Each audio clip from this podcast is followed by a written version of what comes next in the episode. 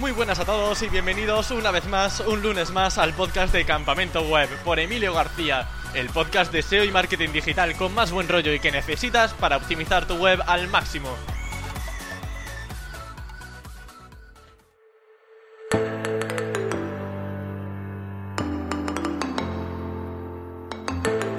Se acerca la Navidad y muchos de vosotros tendréis vacaciones, más tiempo para estar con la familia, con los amigos y, como no, pues para montar nuevos nichos con los que ganar dinero y así podéis comprar un buen jamón de pata negra. Así que el podcast de hoy tiene ese objetivo, ayudaros a montar una web, a ganar dinero con ella usando afiliados de Amazon u otros. Pero no seré yo quien hable de esto, sino alguien que ha demostrado ser un auténtico genio de la afiliación, muy humilde además, como veréis en la entrevista, y con muchísimo talento que mostrarnos. Su nombre es Mijael Fandiño y ha conseguido posicionar webs que con solamente 10 artículos generan hasta 300 euros mensuales.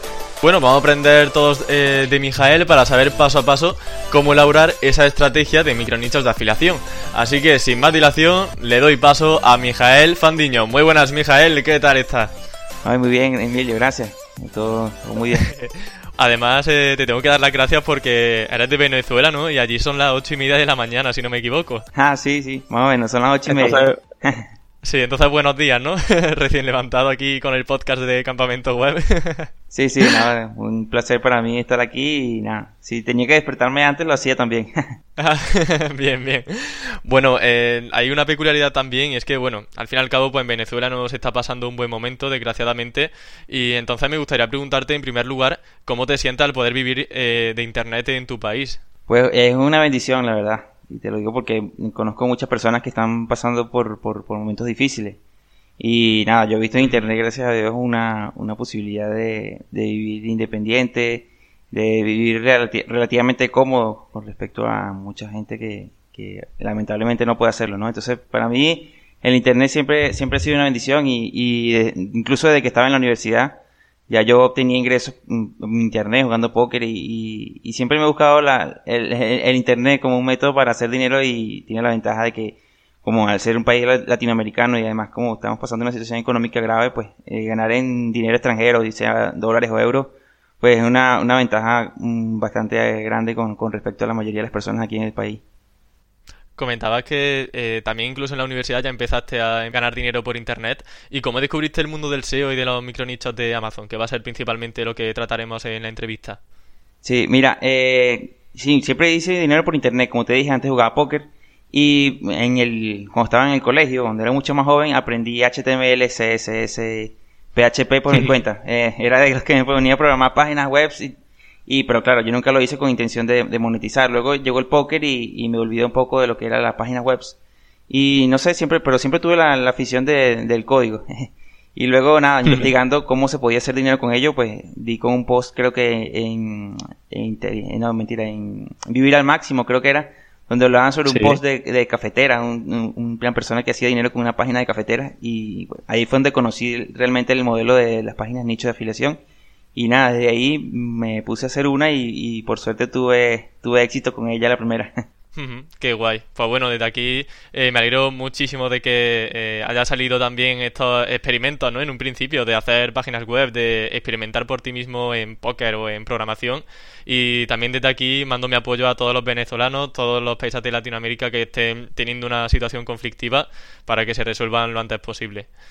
Y yendo al tema clave de la entrevista, ya centrándonos en temas de SEO, la pregunta principal que me surge es si sigue habiendo nichos rentables para monetizar con afiliados eh, de Amazon, por ejemplo. Porque claro, eh, estabas comentando antes el típico caso de cafeteras, pero es que ya hay de casi todo. Eh, entonces, no sé, ¿siempre hay algo donde se pueda rascar algún micro nicho nuevo? Sí, bueno, micronicho nuevo cada vez hay menos, como tú dices, y además que parece que, los nichos de afiliación ahorita son el boom, ¿no? Es, lo que está de moda en, la comunidad SEO y eso hace que obviamente cada vez eh, existan menos nichos. Sin embargo, te, garantizo que sí hay todavía perlitas para explotar. Hace poco, por, como anécdota, pues eh, introduje a mi, padre en esto y elegimos un nicho donde no había mucha competencia y por suerte le ha ido bien y él no tiene idea de SEO y saca una buena cantidad de dinero. Ya, ya su proyecto es rentable y es una persona que no tiene nada de conocimiento. O sea, si él lo pudo hacer con ese nicho, y seguro que si seguimos buscando vamos a encontrar muchas más posibilidades para que la gente pueda todavía armar su página web ¿no? y montar su, su, su, su página de nicho de afiliación. Qué guay. Va a conseguir que toda tu familia sean SEOs y tengan sus propios micronichos. eso está bien, eso está bien. Y principalmente, ¿cuál es el primer paso a la hora de hacer un buen keyword research? Es decir, eh, dices, por ejemplo, papá, vamos a hacer una página web. Vale, y ahora, en cuanto a la temática, ¿qué pasa a seguir normalmente para encontrar una buena keyword? Sí, eh, cuando tengo ganas o cuando estamos buscando una, una, nueva opción, pues a mí lo que me gusta es moverme en, en, en Facebook, perdón, en Amazon. Yo em, soy un fanático que hace, paso muchas horas buscando, buscando productos en Amazon. Cualquier cosa que veo lo anoto y después ya eh, tiene que el producto tener buenas ventas. Eso es lo primero que vemos, que tenga bastantes ventas y, y luego también, dependiendo de la rentabilidad que queramos sacarle al proyecto, pues obviamente revisamos otras métricas como, como el precio, el volumen de búsqueda. Pero lo principal es encontrar un producto que tenga buenas ventas y, y ya después pues, se hace la, la investigación la mm, competencia. Si tienen muchas estrellitas, pues digamos que es un buen, un buen signo de que la gente lo compra y lo valora. Sí, lo principal es eso, las revisiones, son las estrellitas, como tú bien dices. Y ahí uno, uno tiene más o menos una idea de, de qué tanto se vende el producto. De verdad, para ser sincero contigo, no, no revisamos categoría específica eh, no nos guiamos tanto por eso, sino por el, por el precio del producto y sobre todo por, por las revisiones, que, tanta, que tanto se ve que compra la gente el producto. ¿Soléis ir a productos que son un poco raros? A lo mejor, eh, pues no sé, algún artilugio de cocina que no sea muy conocido, pero que veas que se, se vende bastante. ¿O también vais a keywords un poco más generales que mm, gente de a pie pues conoce también? Sí, no, lo que te digo, nosotros buscamos de todo. Y como digo, soy un fanático de, de, Amazon. Yo paso muchas horas al día a veces buscando mm, nichos en Amazon y, productos que, que para mí sean desconocidos son lo más interesantes porque si para mí son desconocidos probablemente para muchas personas también y, y es un producto donde todavía no hay muchos SEO metidos. Pero como tú bien dijiste, lo común ya está muy tomado. El típico cafetera, aspiradora, eh, todos esos nichos bastante comunes, pues ya está bastante difícil entrar, pero productos así que para nosotros son un poco desconocidos, pues son creo que la mejor opción ahorita para, para comenzar. Vale, pues genial, tenemos ya un primer paso para conseguir keywords. Y ahora, ¿cómo detectamos un mercado con oportunidades? Porque, claro, podemos tener 100 keywords, pero hay que priorizar, que también es un poco lo que nos pasa con nuestro equipo con Din Romero. Hay que priorizar siempre micronichos y, sobre todo, ¿cómo evaluamos esa competencia? ¿Cómo decimos, mira, yo aquí no me meto o quizás sí? Lo primero que vemos es, en la competencia es el... A mí me gusta revisar siempre el, el estilo de la página, el on-page es lo primero que yo reviso. Mira, eh, ya nada más con el contenido tú te puedes dar una idea si, si, el, si el nicho eh, tiene posibilidad de, entrar o no. Si el, si el contenido de la competencia no está bien trabajado o tú piensas que puedes hacerlo mejor, pues para mí ese es el primer indicio. Y ya luego pues reviso otras cosas como, como el enlazado interno, qué, tan, qué tanto contenido tienen los, los artículos de la competencia, qué tantos artículos tiene eh, redactados sobre una categoría o sobre, o sobre marcas, y ya después, lo típico, obviamente también se revisa lo que es el, el, el inbuilding, el trabajo del inbuilding que tenga la página web. Pero principalmente eh, lo que revisamos es eso, el trabajo en page de, la, de las páginas de competencia y vemos si, si es posible superarlo, si pensamos que está bien trabajado o no y ya después ahí decidimos entrar en el producto, en, el, nicho o no. Hmm, si quizás tienen 40.000 tablas comparativas, muchísimo texto, muchísimo interlinking y todo eso, pues decimos, mira, aquí mejor no, eh, no meternos ¿no? En, en ese mercado.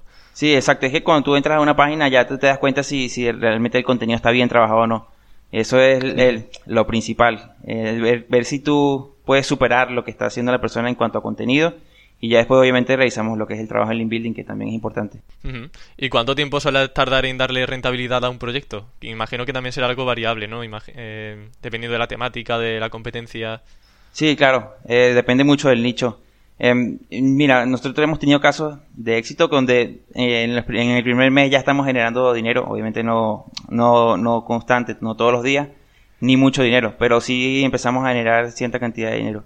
Esos son eh, casos aislados, ¿no? Obviamente no, no se repite siempre, pero tenemos éxito eh, en webs con hasta tres meses, webs que, que en tres meses ya empiezan a generar un dinero más o menos constante pero ya la rentabilidad como tal o, conseguir ganar dinero y, recuperar, recuperar la inversión, pues yo diría ya más tiempo, ¿no? Probablemente tres meses, cuatro meses, ya empezamos a generar una, cierta cantidad de dinero más o menos constante. Eh, corregidme si no estás de acuerdo, pero yo creo que donde más se debería invertir tiempo en un principio sería en la parte de keyword research. No sé si estarás de acuerdo en que tener una buena palabra clave te fija mucho y te marca mucho a la hora de poder tener mucho éxito o poco éxito y sobre todo de ¿Trabajar mucho y ganar poco o trabajar poco y ganar mucho? No sé si eh, tiene opinión, otra opinión aún con esto. No, sí, totalmente de acuerdo. Y sobre todo en esta parte de afiliación donde, donde las palabras claves importan tanto el, la intención de búsqueda. Eso es bastante clave. Probablemente uno no importa tanto que tenga 2.000, 3.000 búsquedas, sino que la, la keyword sea bastante, bastante transaccional, como dicen. Eh, es súper importante encontrar todas esas keywords de, mi nicho transaccionales y atacarlas y tratar de posicionarlas de primero. Y eso será la clave para el éxito más, más rápido o más lento de, un proyecto eh, de afiliación. Cuando te encuentras, imagino, a ver, cuando buscamos una palabra clave tipo comprar batidoras, por ejemplo, mm, hay muchas tiendas online, como por ejemplo podrían ser Amazon, incluso eBay, Mil Anuncios. ¿Esos suelen ser competidores fuertes a la hora de decidirte por esa keyword? Mira, yo tengo la, la, la metodología de que cuando en una keyword encuentro en el top 10 muchas, muchas páginas muchas tiendas virtuales, pues suelo escapar de ellas. es una keyword que a mí no me, no me suele gustar mucho. A mí me gusta más las keywords donde encuentro el típico macro nicho o el típico nicho bastante horizontal, como buenos y baratos.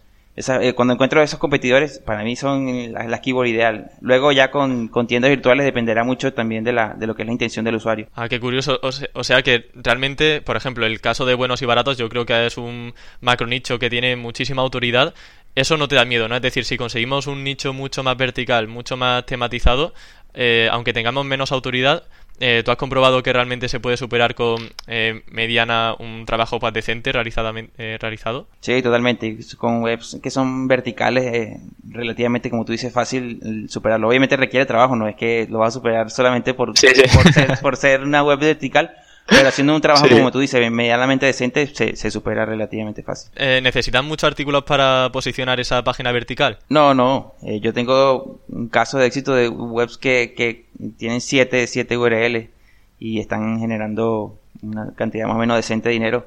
Tengo también el caso curioso de otra otra página con que tiene apenas dos URL y, está generando dinero. Wow, con dos URL. Sí. Pero ¿y esto cómo se consigue? Es decir, eh, ¿qué tipo de post suele hacer para poder abarcar esa ¿cuáles son, eh, digamos, esa tipología de keywords transaccionales que se suelen abarcar? Sí, totalmente. Keywords 100% transaccionales. Mejor X, mejor eh, el producto barato. O hay incluso eh, keywords de marca que, que, no tienen mucha competencia. Eh, ajá. Sí, eso es lo primero que, que solemos atacar. Son las, keywords 100% transaccionales y dependiendo obviamente del nicho. Este nicho en, este, en concreto no es demasiado amplio como para, como para extenderse mucho más. Pues eso dio siete, siete artículos. Yo creo que hay algo que no debe pasar desapercibido y el tema de la marca, ¿eh? porque muchas veces pensamos que siempre hay que ir a por el, digamos, un tipo de producto, pero realmente hay marcas que son muy buscadas, que no tienen apenas competencia y poniendo opiniones y todo ese tipo de cosas se pueden posicionar muy bien. Yo dejo ahí esa pista, no sé si estás de acuerdo con esto. Sí, totalmente. De hecho, de hecho la, la página que te digo que tiene de apenas dos URL es una marca. vale, ya, ya iba hilando yo cabo. Digo, ahí tiene eso pinta de marca. Hicimos una, una web, eso es una prueba que estamos haciendo, tiene, tiene apenas dos URL y, y eso, estamos atacando la, la marca. De hecho, el dominio tiene la marca. Entonces, nada, ah, bueno, entonces eso el día que la marca quiera arrebatarte el dominio, sabes que hay que tener cuidado, ¿no? Sí, sí, lo tenemos claro, pero hay competencia haciéndolo y ya tienen tiempo ah. posicionada. Entonces supongo que la marca no o no le ha prestado atención a eso todavía o, o no sé, o no sé. Pero nosotros lo hicimos y, y estamos también posicionándonos igual con, con, el dominio en la marca. Genial, genial. Y bueno, vamos ahora al volumen de búsquedas, porque hemos hablado de que tienen que tener muchas reviews, pero ¿también te fías de esta métrica o no es tan importante? Porque, por ejemplo, yo entiendo que una keyword transaccional, como hemos estado documentando, como por ejemplo comprar X cosa, probablemente no tenga tantas búsquedas como esa cosa. Claro, sí, el volumen de búsqueda importa, obviamente. Eh, como en todo el SEO, creo que mientras, mientras mayor el volumen de búsqueda, más atractiva es una keyword para nosotros. Sin embargo, no es lo único que nos fijamos. También prestamos especial atención en el precio del producto. Y yo pienso que la combinación entre las dos cosas es lo que te va a hacer a ti saber si una keyword es realmente rentable o no. Por ejemplo, puede haber una keyword que tenga 500 búsquedas, pero el producto cueste, no sé, ponte 500 euros. Esa keyword va a ser muy interesante para nosotros posicionarla. En cambio, una keyword que tenga, mm, no sé, 10.000 búsquedas, 5.000 búsquedas, pero el producto sea muy barato, 20, 20, 30 euros, probablemente no sea, no sea tan, tan rentable como la, como la primera que te nombré. Entonces, un poco la combinación entre las dos cosas, ¿no? Entre el volumen de búsqueda y también el precio del producto. ¿Hace algún cálculo en específico para calcular esa rentabilidad o un poco por intuición? Bueno, yo tengo un, cálculo más o menos hecho de, acuerdo a la experiencia que he tenido. Ya una vez que yo estimo el tráfico, pues ya, ya yo sé que más o menos, mm, para que tengas una idea, yo sé que el, la cantidad de visitas siempre, siempre me va a corresponder con la cantidad de clics. Ese es el CTR que yo, que yo obtengo en, en, mis, en mis anuncios actualmente. Es decir, por una visita obtengo un clic hacia Amazon y ya después el, porcentaje de conversión, eh, al menos en, mi, en mis páginas, siempre está por en torno a los 2 por, el 2%, 3%, y ahí, ahí saco una estimación de, de, lo que me va a generar aproximadamente la página. Vale, o sea que realmente hace una suma de ese volumen de búsquedas, ¿no? De, de esas keywords transaccionales a las que te vas a posicionar, y ya le haces ese cálculo del porcentaje de conversión eh, con el precio de cada producto. Te lo explico un poco, un poco más. Eh, por ejemplo, 100 visitas a mí eh, me generan 100 clics en Amazon porque la conversión que tengo es, es, el, es uno, ¿no? De uno visita o un clic. Entonces, si tengo 100 visitas, yo sé que voy a tener 100 clics en Amazon. Luego, si la conversión es 2%, ya sé que de esos 100 clics voy a vender aproximadamente dos productos. Y ya, como tú dices, pues multiplico por el precio promedio del producto y por el porcentaje de conversión y eso a mí me da una, un estimado de lo que es la rentabilidad de la, de, la keyword o de la, de la web que esté evaluando. Hmm, perfecto. Yo creo que el 3%, el 2% es más o menos lo que tienen muchos de los micronichos. Yo al menos los míos también lo tenía por esa cifra y conozco a gente que también tenía ese porcentaje de conversión. Obviamente si no se trabaja pues suele ser menor. Para aumentar ese esa conversión lo vamos a tratar más adelante, pero antes me gustaría detenerme un poco en el contenido de esos artículos. Eh, ¿Qué elementos deben tener sí o sí esos posts para convertir bien, que satisfagan bien la experiencia de usuario? A mí se me ocurren tablas comparativas, por ejemplo, que es algo que siempre uso. Sí, es que eso para mí es lo, primordial, las tablas comparativas. Yo pienso que eh, un artículo de estos sin tablas comparativas está Mm, prácticamente quemando el dinero, quemando, quemando el tráfico. Es lo primero. eh, tablas comparativas. Yo también le llamo, me coloco muchos call to action alrededor del, del artículo. Eh, botones que dirijan hacia Amazon, caja de Amazon. Son, son productos que convierten bastante bien. Y luego, obviamente, también importante lo que es la, el, el copy, ¿no? Para, para hacer que esas tablas comparativas sean mejores o que esos botones o esos call to action sean mucho mejores. Eh, mira, ha tocado un tema que me resulta muy interesante, el tema de poner muchos enlaces de Amazon, ¿no? Un poco dispersos por muchas zonas de la URL. ¿Es cierto eso de que si ponemos entonces muchos enlaces de, Amazon no podemos posicionar? ¿O tú has comprobado que aunque mm, pongamos muchos enlaces sí que hay cabida en los primeros resultados de, Google?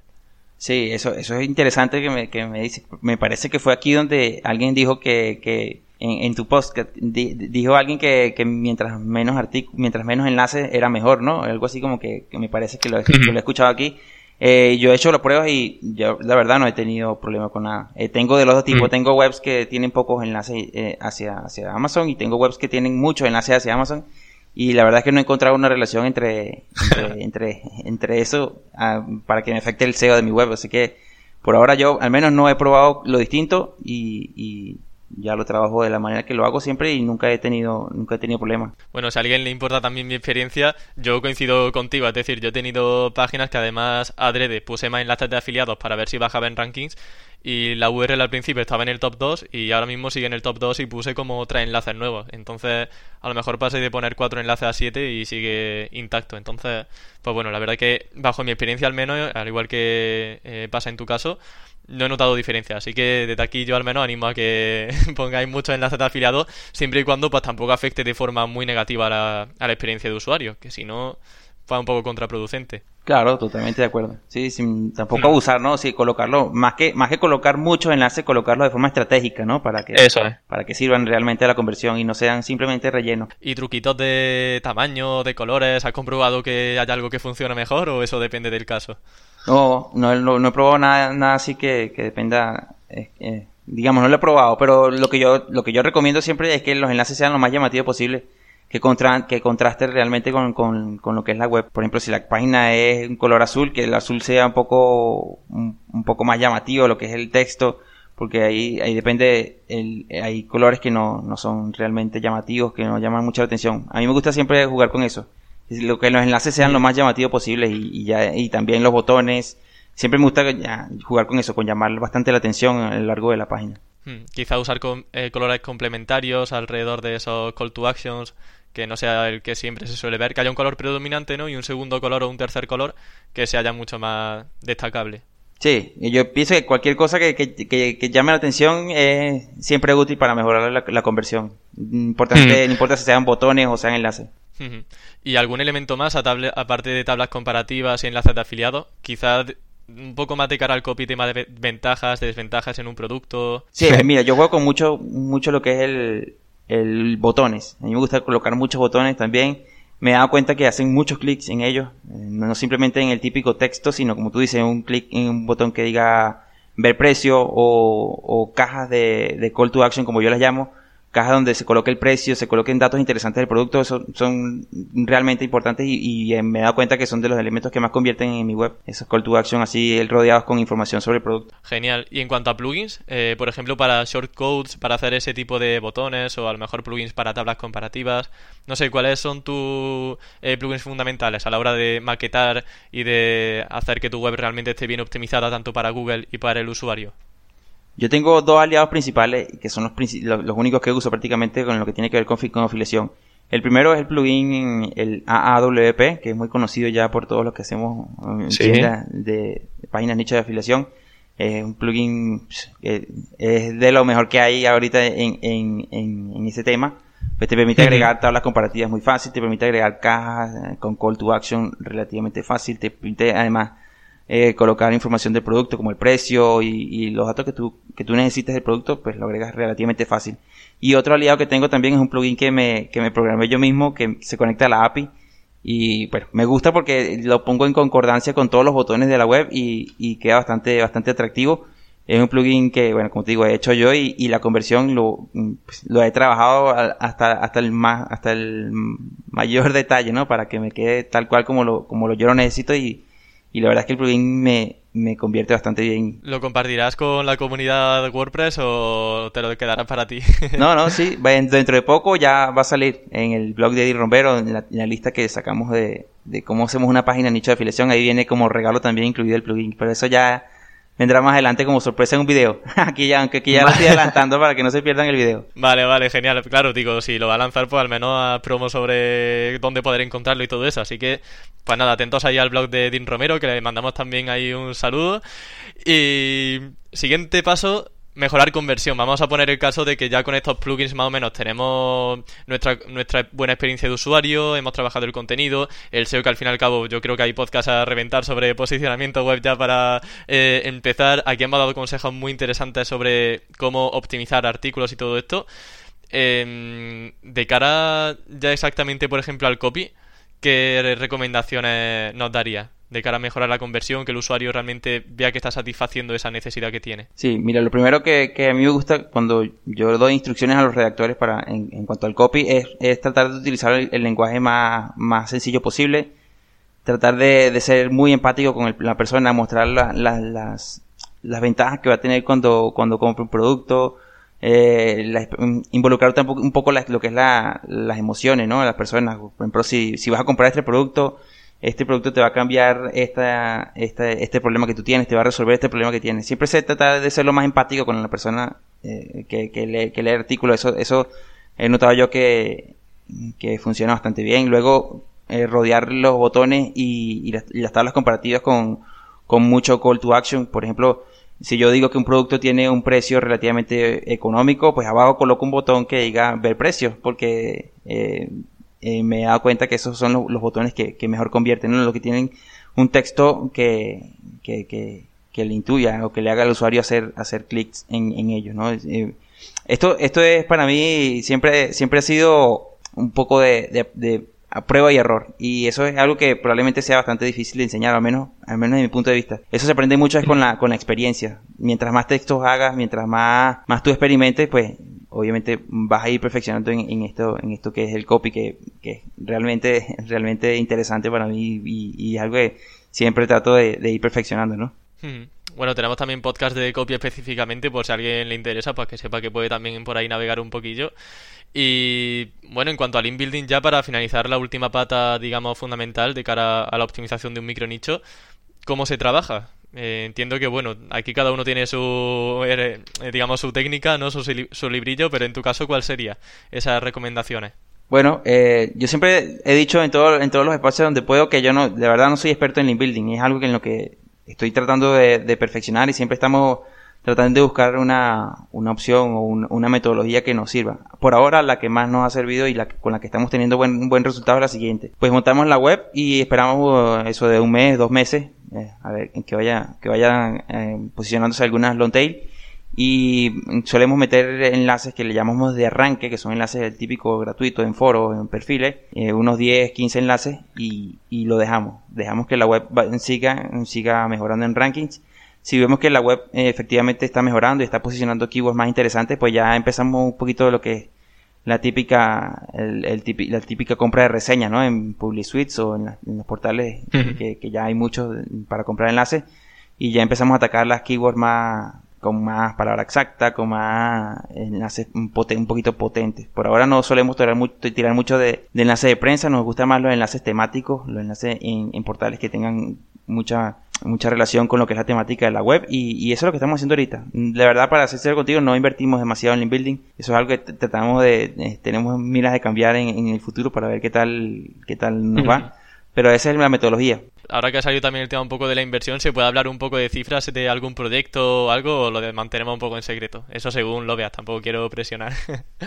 No, bueno, tenemos proyectos de todo tipo. La verdad que en 2018 eh, tratamos de, probar todo. Probamos páginas muy, muy micronicho que generan realmente poco y, y también probamos portales realmente bastante grandes que, que, bueno, que generan más o menos dinero.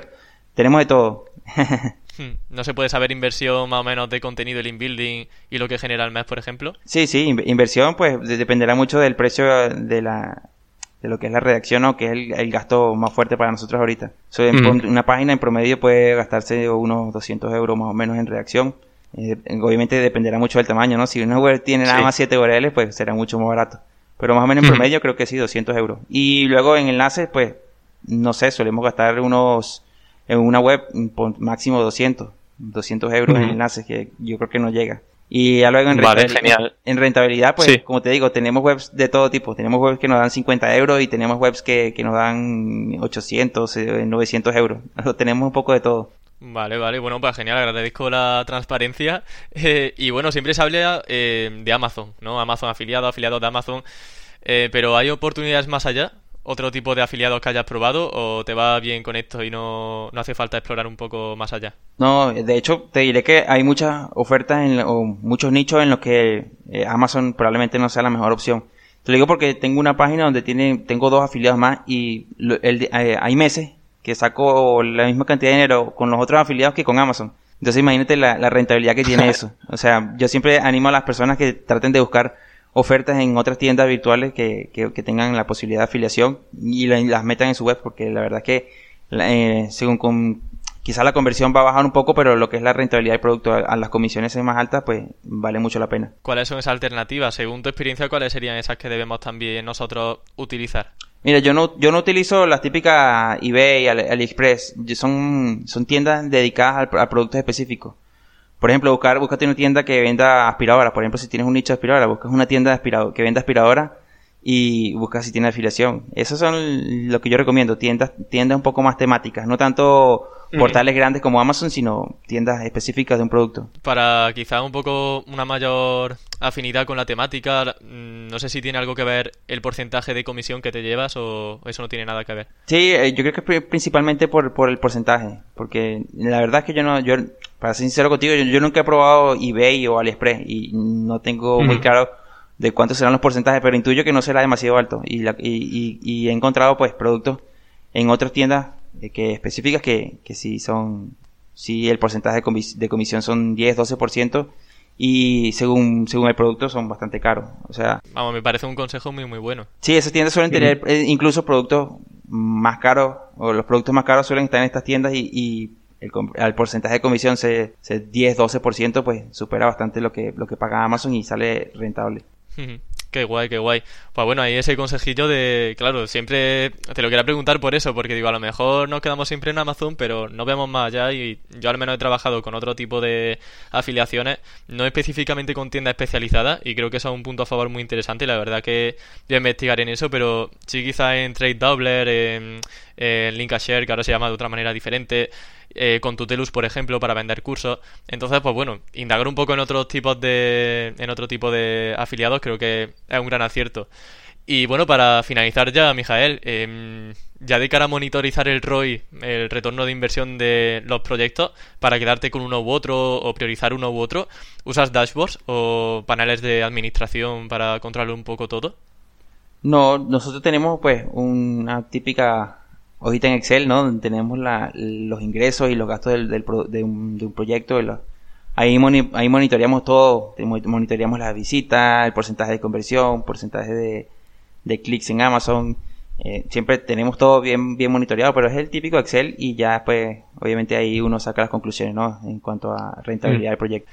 Bueno, pues nada, Mijael, eh, la entrevista acaba aquí, se me ha pasado el tiempo volando, la verdad. Yo me tiraría aquí horas y horas hablando sobre micro nicho, sobre afiliación, porque además se te ve una persona súper humilde, como ya además ha comentado Dean en alguna ocasión en sus posts. Y nada, que ha sido un placer tenerte en el podcast y he aprendido personalmente también un montón contigo. Así que de verdad, muchísimas gracias por venir. No, gracias a ti por invitarme. Yo siempre siempre me hizo ilusión estar aquí en este espacio contigo y bueno, pues al fin lo logré y para mí es todo un honor, la verdad, que, ah. que me invites aquí a este, este, este, podcast que tiene, tiene bastante trayectoria ¿no? en lo que es el SEO y, me encanta. Qué bien, qué bien. Pues muchas gracias por tus palabras, Mijael. muchas gracias. Un abrazo. Bueno, dale, Emilio, un abrazo. Que estés bien. Adiós. Chao. Y así con todo este aprendizaje finalizamos el podcast de esta semana. Espero que haya sido una entrevista amena, que hayáis aprendido mucho en ella y sobre todo pues que hayáis conseguido algunos tips, algunos consejos que no conocíais a la hora de emprender un micro nicho de afiliación en internet. Así que por mi parte nada más, me despido, me despido. ya sabéis que en campamentoweb.com tenéis todas las entrevistas con el índice de preguntas para saber en qué minuto está cada una de ellas. Y nada, que un placer estar otra vez con vosotros una semana más. Y que nada, que el próximo lunes nos escuchamos con muchas ganas de aprender y muchas cosas que contar. Hasta la próxima.